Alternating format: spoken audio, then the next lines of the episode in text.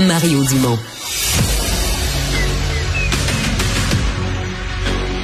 Emmanuel Latraverse. J'ai pas de problème philosophique avec ça. Mario Dumont. Est-ce que je peux me permettre une autre réflexion? La rencontre. Ça passe comme une lettre à la poste. il se retrouve à enfoncer des portes ouvertes. La rencontre, la traverse, Dumont.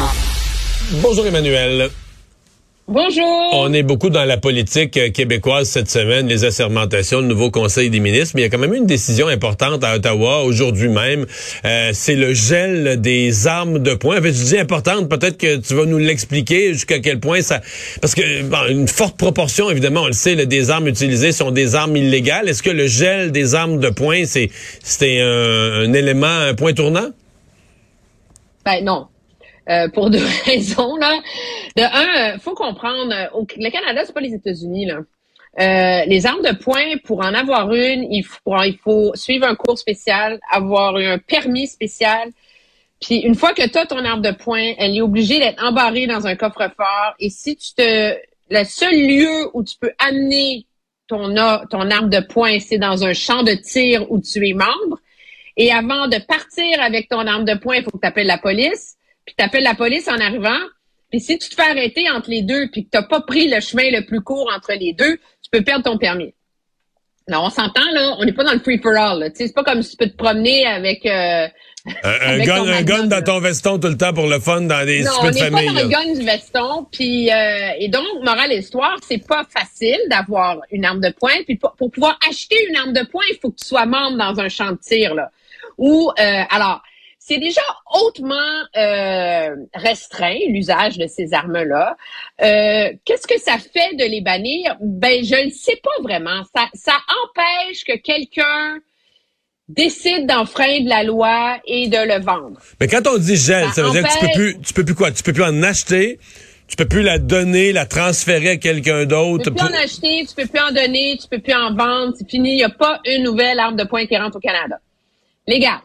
Puis celle que c'est ça. Celle que t'as toi, tu gardes pour toi, tu donnes pas. C'est ça. Puis là, est-ce que le gouvernement va aller jusqu'à restreindre l'usage que ceux qui en ont en font, un peu comme euh, on veut faire avec les, euh, les armes d'assaut, en disant et c'est devenu même interdit de les utiliser. On va voir jusqu'où le gouvernement va aller une fois qu'il va aller par son projet de loi, parce que la réalité, c'est qu'il y a un projet de loi parallèle qui est là, mais comme c'est compliqué de le faire adopter, bon, on décide de sauter une étape.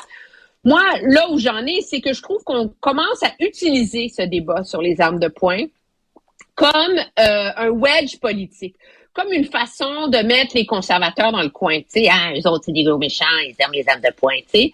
Euh, alors que, objectivement, là, euh, c'est vrai que c'est les armes de poing qui sont responsables de la majorité. Ouais, mais, mais légal ou illégal? Euh, des crimes violents. Mais c'est ça. C'est le problème, c'est le trafic d'armes.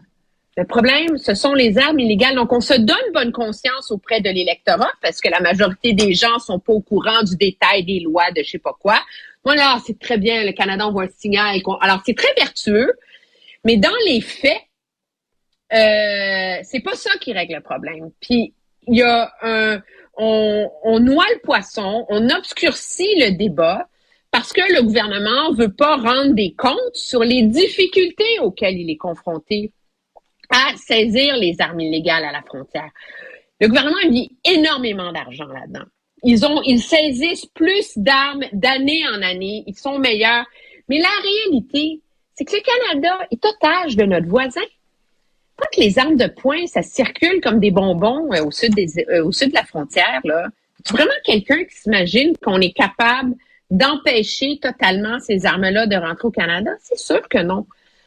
Mais ça, on veut pas l'avoir, ce, ce débat-là, parce qu'il est épineux, parce qu'il est difficile, parce qu'il confronte les gouvernements aux limites de leurs propres actions, parce qu'il va forcer un débat sur la part du trafic qui passe par les communautés autochtones où on a de la misère à contrôler ce qui se passe.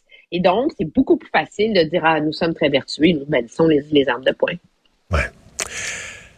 Emmanuel, toi qui as un grand respect des institutions, qui devient toujours euh, sensible et ému lorsque non mais lorsqu'on prête les serments, lorsque les choses officielles arrivent, lorsque les humains s'engagent dans la politique. Je suis moi. Non mais t'as dû t'as dû pleurer comme une madeleine ce matin pendant l'assermentation des députés du Parti québécois. C'était des quatre assermentations de la semaine de loin celle où il y avait le, plus d'émotion, la foule applaudissait, Pascal Bérubé avait les yeux dans l'eau et plus. Ben, Paul Saint-Pierre Plamondon tout le monde avait les yeux dans l'eau. Moi, j'ai pas eu les yeux dans l'eau, mais je vais, j'ai compris pourquoi ils avaient, eux, les yeux dans l'eau en voyant les images.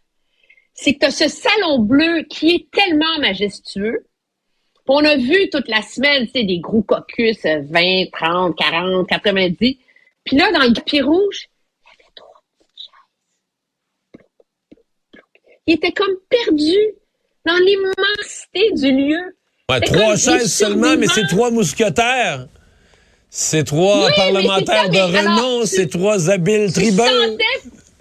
Oui, non, mais je suis d'accord. mais tu sentais pourquoi eux avaient les larmes aux yeux.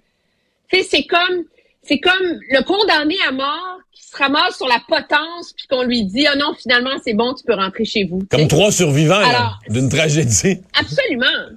C'est trois survivants d'une tragédie. Maintenant, moi, j'aime bien l'idée des trois mousquetaires. On va être capable d'être une opposition efficace parce que c'est, on est trois politiques. Il y a le chef, puis deux anciens chefs parlementaires parce que et Joël Arsenault des Îles et Pascal Bérubé de Matane ont déjà été chefs parlementaires. J'en suis. Il n'y a pas de deux de pique dans la gang. Mais, ben qu'est-ce que tu. Il n'y a pas de deux de pique. Excuse-moi, il n'y a, aucun deux de pique dans aucun parti à l'Assemblée nationale dans les 125 qui sont là. C'est vrai, c'est vrai, c'est vrai, c'est vrai, c'est vrai. Ben, vrai. faudrait que je vérifie, là. Je pense pas. Quoi? J'ai pas dit qu'il y en avait ailleurs. Non, non, non, t'as dit qu'il n'y en a pas au PQ, je sais bien, mais il faudrait que je vais. Peut-être, je sais pas. Peut-être que ça en est glissé, puis des fois, ça passe tellement vite, hein? Ben, c'est ça, ça passe vite. Mais comment ils vont faire? Et c'est ça, moi, je pense, leur plus gros défi. T'es vraiment tannant, toi, aujourd'hui. Oui, hein? c'est vendredi. Mais comment ils, comment ils vont faire? Mais toi, toi, toi, tu dois savoir, tu as déjà été tout seul. Tu étais comme de seul mohican. Euh. mais c'est très difficile d'être une opposition efficace quand t'es juste trois. On s'entend, là. Tu peux pas parler de la langue française et du serment à vitam aeternam, là. Non, mais il va falloir qu'il travaille pour vrai. Là. Moi, euh, écoute, retourne, retourne dans les, les, les, annales de l'Assemblée nationale, les transcriptions des débats de l'époque. Tu vas être surprise. Là. Je débarquais dans toutes sortes de commissions parlementaires, à l'étude des crédits. je débarquais sur la santé, sur la foresterie, sur n'importe quoi. Tu sais, je connaissais le gouvernement du Québec pour vrai. Là, puis je pouvais débarquer dans n'importe quelle commission parlementaire, puis euh, tu sais, jouer du code avec les députés qui eux, c'était leur seule commission, puis qui étaient là-dedans tout le temps. Puis je connaissais le dossier, puis je savais ce qui se passait, puis j'avais parlé au monde sur le temps. Il va falloir qu'ils mais déjà, ce sont trois qui ont de l'expérience. Qui peuvent, moi, moi, ma séparation, là, je pense qu'il y en a un qui devrait prendre tout le grand champ, tout ce qui touche à l'économie, tout ce qui est créateur. Après ça, bon, la santé, les services sociaux, tout ce qui est social puis l'autre ramasse le reste un peu là, tu sais, le fil conducteur éducation enfants là puis tout ça, euh, garderie puis euh, mais qu'est-ce que tu veux faire là, il euh, y a pas puis bon, le chef là-dessus, tu comprends que dans mon, ma division à trois, j'inclus que le chef doit lui-même s'impliquer, doit prendre un, pan des dossiers. Fait que tu sais, c'est ça la réalité. ils vont, ils vont ça va être difficile, mais on comprend. ça va être difficile, ça va être difficile. Pourquoi ils tiennent à avoir des budgets de recherche parce qu'on s'entend que si tu as une équipe de gens brillants derrière toi qui t'aident à faire ta recherche, qui t'aident à ah, mais ça prend ça, ça qui t'aident à préparer, non, mais si on leur donne pas ça, c'est un ben scandale. Si on leur donne rien, sérieusement, c'est un vrai, c'est un vrai déni de démocratie. je vais être le premier à crier. En fait, moi, je, trouve qu'une une des imprudences. Je, vais dire ce que je pense. Moi, je, le, serment, là, il l'enlèverait demain matin. Le serment au roi, je m'en sac comme de l'an 40 et il l'enlèverait demain matin, je serais bien content. Mais la bataille qui mène là-dessus, je la trouve exagérée de deux façons. La, la première façon, c'est quand il parle du passé, là, Come on, arrêtez. René Lévesque l'a prêté le serment, puis l'année d'après, il a adopté la loi 101. Puis Jacques Parizeau l'a adopté le serment à la reine, puis l'année d'après, il faisait un référendum sur la souveraineté. Fait que de dire que tu te menottes, là, que, t'es tout, que tu t'es rendu servile euh, au... Souillé! Non, non, mais ce qu'ils font, ce qu'ils font est exagéré comme interprétation quand tu le regardes dans le passé. Mais l'autre affaire, je trouve qu'en mettant euh, autant d'accent sur le serment, ils s'obtiennent beaucoup de visibilité. Le PQ a gagné ça. Ils ont gagné un peu la guerre de l'après-élection, de la visibilité. On parle beaucoup d'eux. Ça, c'est une grosse victoire. Mais on ne parle pas de ce qui est peut-être le plus important pour eux. C'est bien plus important pour la survie, pour l'avenir du PQ, d'avoir des budgets de recherche, d'avoir des, d'avoir des temps de parole réservés, d'avoir une reconnaissance pour faire leur travail parlementaire pendant quatre ans.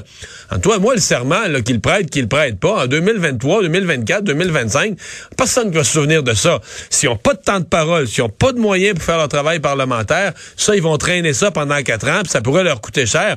Alors, euh, moi, si j'étais eux, je ramènerais rapidement les, canons là-dessus, là. Oui, je pense qu'ils vont le faire. De toute façon, les négociations vont commencer la semaine prochaine. Euh, mais ce qui est intéressant, c'est que moi, je te prédis qu'il vont, il va y avoir une porte de sortie qui va se négocier sur le serment aussi. Je m'attends pas à ce que Paul Saint-Pierre Plamondon fasse le pied de grue dehors dans la neige euh, pendant euh, l'hiver hey, toi, projet de loi Annonce-nous pas de la neige pour le 29 novembre aujourd'hui, toi. Promis. Hey, bonne fin de semaine. Salut. Au revoir.